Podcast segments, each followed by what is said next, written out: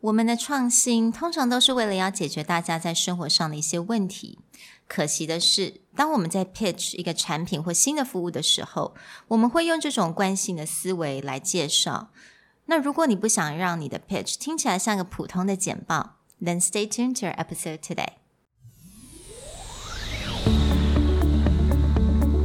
Hello，欢迎来到商业英语 Career Plus 的 Podcast。在这边，我们利用多年国际职场与教学经验，带给大家最真实与贴切的职场英语知识。Hi, I'm Sherry, founder of Executive Plus. As a language trainer and certified coach, I've trained hundreds of managers from Fortune 500 companies such as Dior, Google, and Deloitte & Touche. And I'm Nick, Director of Communication Strategy at Presentality. I've helped startups raise millions of US dollars in funding and trained executives of publicly listed companies to present on the global stage.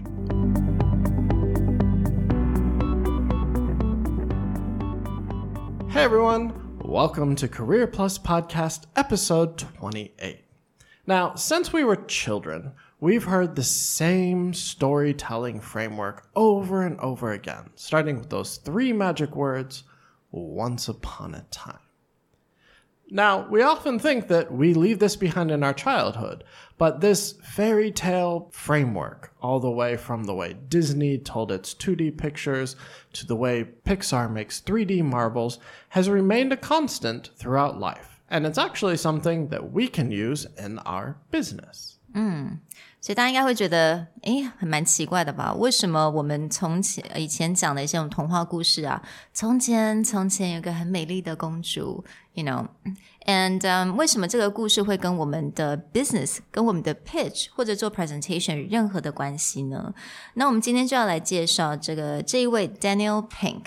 嗯，那他是在 Masterclass，我不知道大家知不知道这个 platform。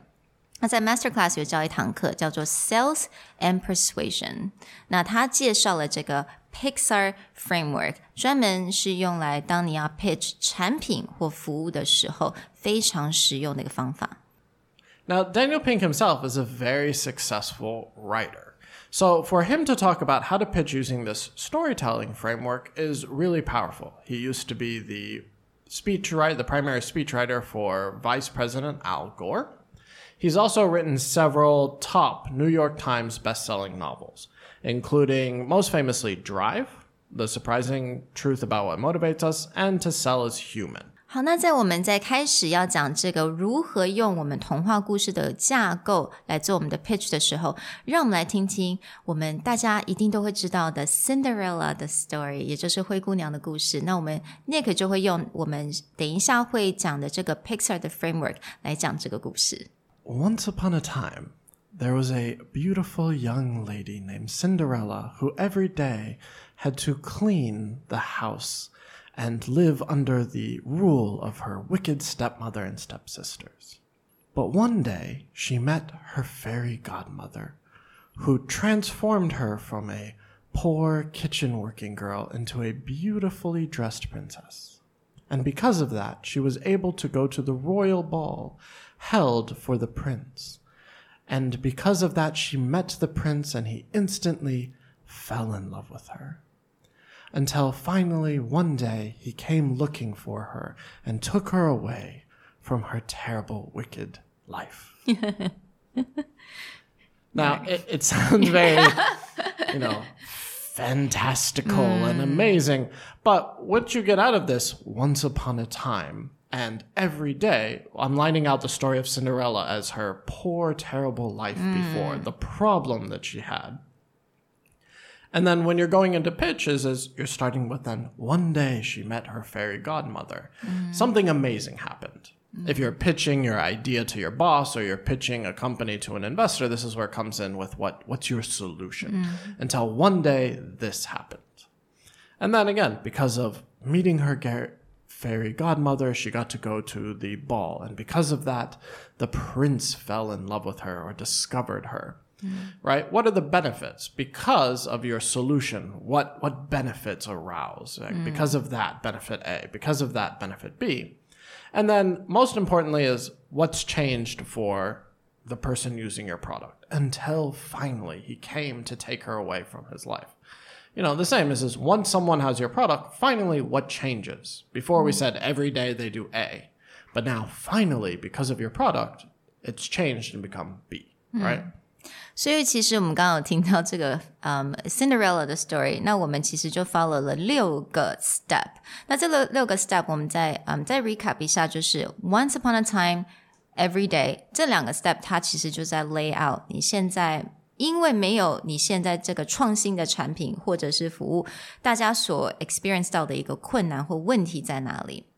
那接下来第三个步骤就是 one day，那 one day 就要接下来就要介绍说你的，因为你的新的产品，你要带来的改革是什么，或者是你的新产品是什么，新的 service 是什么。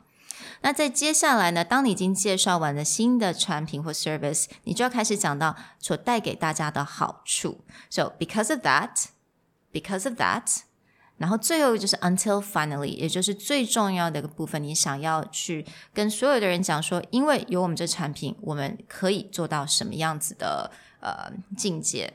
So again, six steps, really simple. All right. So, do you have an example of how this could be used really for a pitch or in real life? Okay, so 我有在我之前也在想说，嗯，好，那我要用 什么样子的 example 来？我们比如说，我们如果来用我们的这个 six six steps 的 Pixar framework，那我就想到了，其实我去诶今年年初的时候，我开始在推广一个叫做所谓的 capsule wardrobe，也就是胶囊衣橱。那呃这个部分呢，因为我觉得我明年我还是想要再继续，那我想说，OK，那我就来试试看用这个 Pixar framework 来看看能不能够将它变成一个故事。的来陈述出来。Alright, so I'm gonna give it a try. So, once upon a time, men and women would spend a lot of money and time buying different seasonal pieces from retailers. Every day, with little time on their hands, they stand in front of their closets before work and still clueless about what to wear. One day, a fashion coach, myself, helps them to curate their own customized capsule wardrobe consisting of their existing clothes and some additional pieces.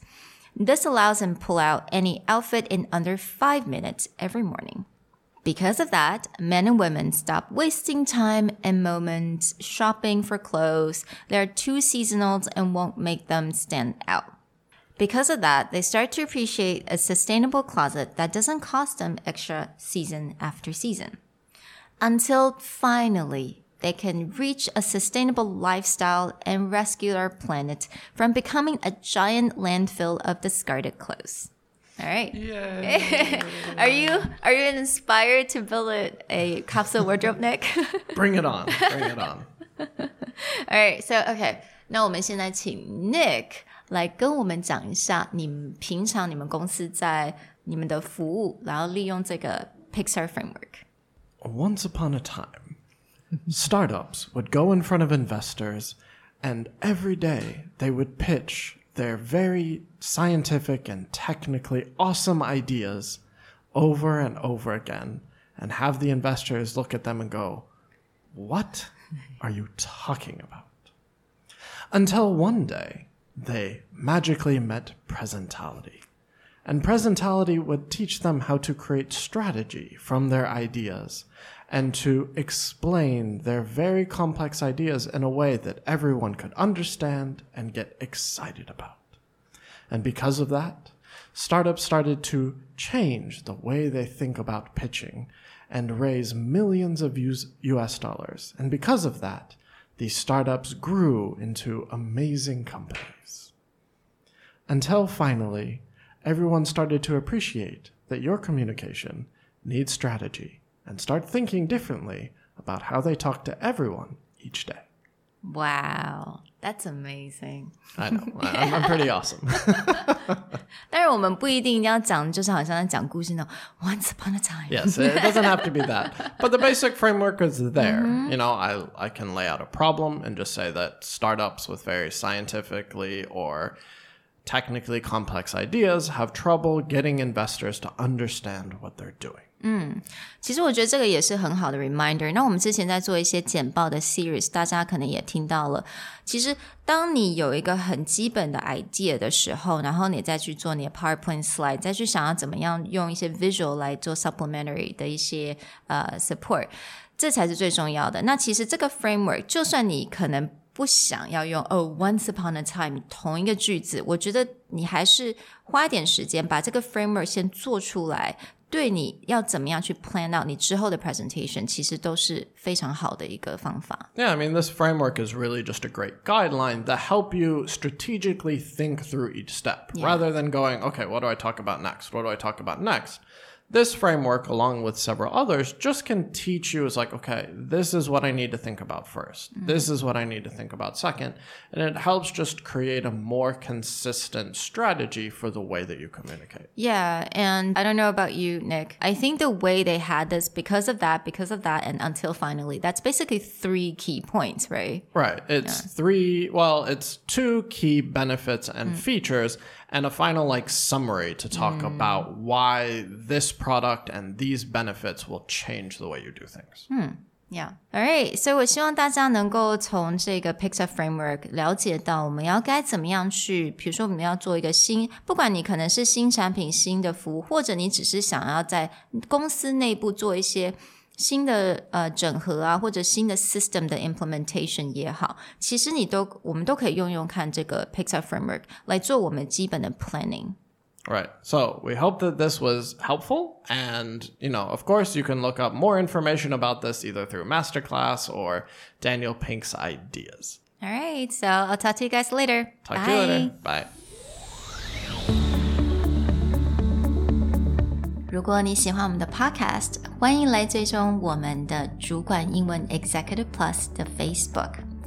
那也可以写信到我们的信箱 yourcareerplus at gmail dot com。